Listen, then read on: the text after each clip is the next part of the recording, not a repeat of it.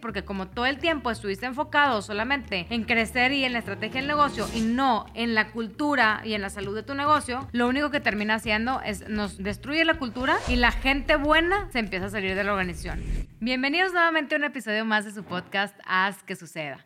Y me es muy, muy, muy emocionante tenerlos el día de hoy conmigo porque les voy a contar una historia que aparte, los que no tienen el libro, los que ya lo leyeron, se van a dar cuenta que es una de las historias que, que les platico en el libro.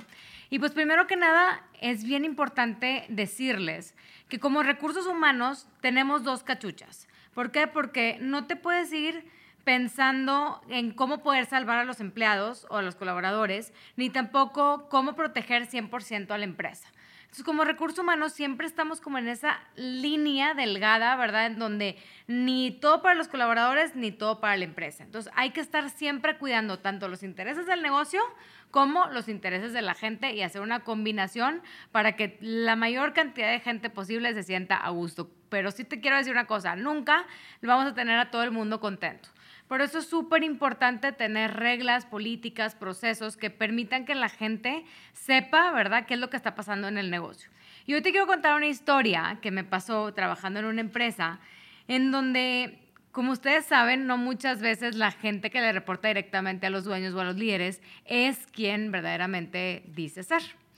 Y lo que pasó en esta empresa fue que me tocó trabajar con una directora que le estaba reportando directamente al dueño del negocio y pues prácticamente al dueño del negocio le resolvía todo. O sea, él no tenía que mover ni un dedo porque ella se encargaba de hacer, de deshacer, de hacerle el reporte, hablar con los clientes, de coordinar a la gente. Entonces, pues para él era muy cómodo tener una persona como ella porque pues ella simplemente llegaba y reportaba y pues hacía todo lo que el dueño decía, ¿no? El problema fue que la gente no estaba nada contenta con el desempeño de esta persona. ¿Por qué? Porque una cosa era la cara que le ponía al, al, dueño, ¿verdad? Donde no, no te preocupes, todo está perfecto y aquí están las gráficas y súper buena onda. Y cuando se volteaba con su equipo de trabajo, era como si se hubiera, le hubiera dado una metamorfosis y hubiera cambiado totalmente.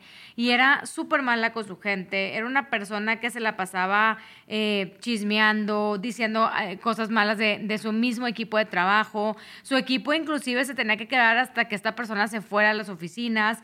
Y luego otra cosa también es que cuando esta persona hacía alguna, no sé, invitaba a todo el mundo a cenar, que pues la mayoría de la gente ya tenía planes o tenía pareja, como esta persona no tenía pareja ni nada, pues la gente no, no, no, te, no tenía muchas ganas de ir, pero sin embargo se sentía comprometida a tener que ir con esta persona, eh, porque si no sabían que pues no les iba a ir bien el día de mañana o no les iban a asignar un proyecto. Entonces, lo que empezó a pasar es que yo estaba ahí como, como la directora de recursos humanos, la gente empezaba a venir conmigo a quejarse, decirme, ya no aguanto, eh, me quiero salir, cámbiame de, de, proyecto, este, me está dando burnout, salgo de aquí hasta las 10, 11 de la noche, me están hablando sábados y domingos, este, me encanta la empresa, este, me decían, me encanta mucho la empresa y me encanta todo lo que hacen y está maravilloso, pero el trato de esta persona ya no puedo. Total, yo dije, bueno, no me puedo quedar así. No, después de tanta queja, no puede ser que me quede yo con los brazos cruzados y pues ni modo, pues es que fíjate que le reporta directo al dueño y pues el dueño está contento y pues ya nos fregamos. Entonces voy con el dueño y le digo, oye, ¿sabes una cosa? Hay una queja. Y, y también una queja muy grande porque vinieron a, a, casi, casi buscarme la mayoría de la gente que le reportaba de alto rango y me dijeron, si no hay un cambio, nosotros nos vamos a ir. O sea, y te lo queremos decir porque estamos todos unidos en esta decisión. Total, voy yo con el dueño y le comento, y está pasando esto. Y pues si no hacemos un cambio, lo único que te quiero decir es que yo sé que a ti te resuelve absolutamente todo, pero la gente que está abajo se va a empezar a ir.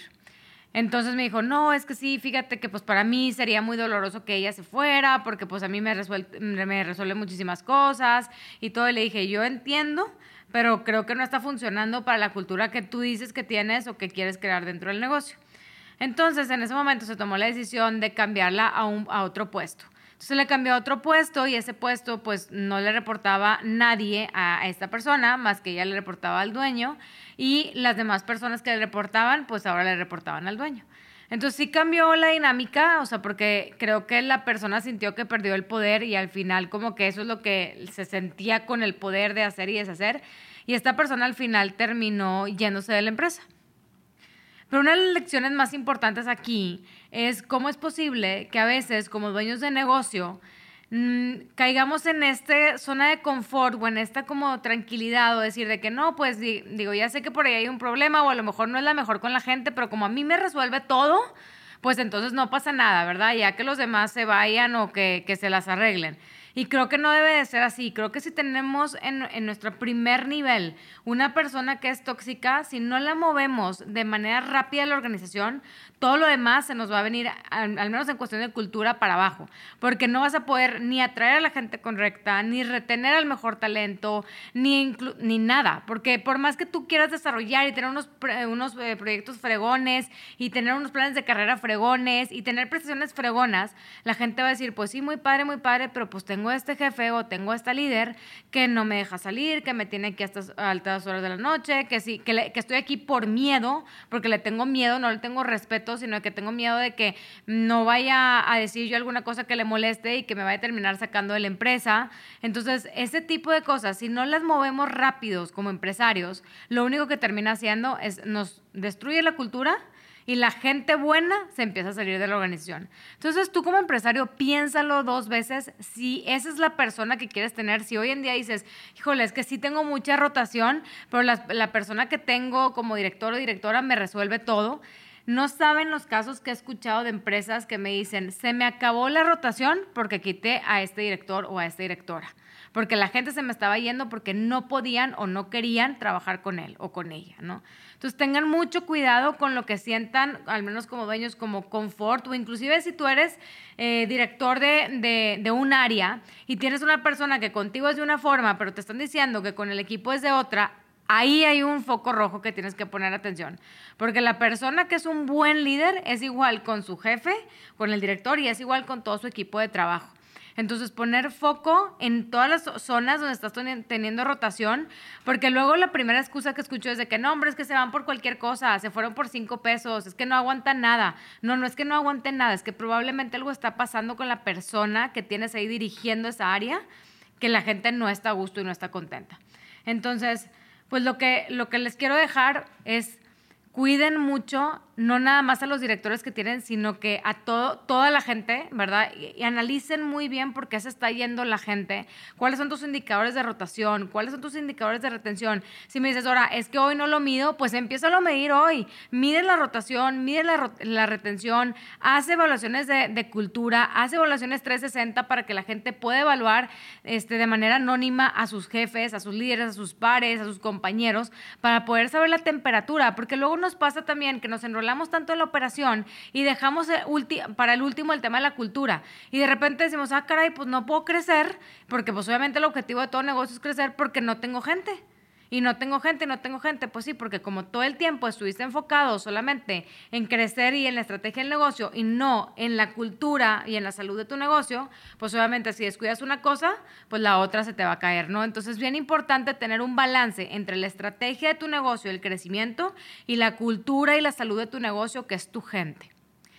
Si no tienes hoy en día alguien que te ayude con los temas de recursos humanos, recuerda mandarme la palabra RH para ver cómo te podemos ayudar y crecer tu empresa a través de la gente. Y bueno, espero que este episodio te haya gustado, te haya servido. Ya sabes que aquí vas a poder encontrar tips muy sencillos, muy rápido que puedes empezar a aplicar hoy. Entonces ya no hay excusa de que nadie me dijo, yo no sabía. Después de hoy puedes aplicar estas sencillas cosas que te estoy recomendando para que puedas cambiar, crecer y tener la cultura que tú te mereces. Muchas gracias.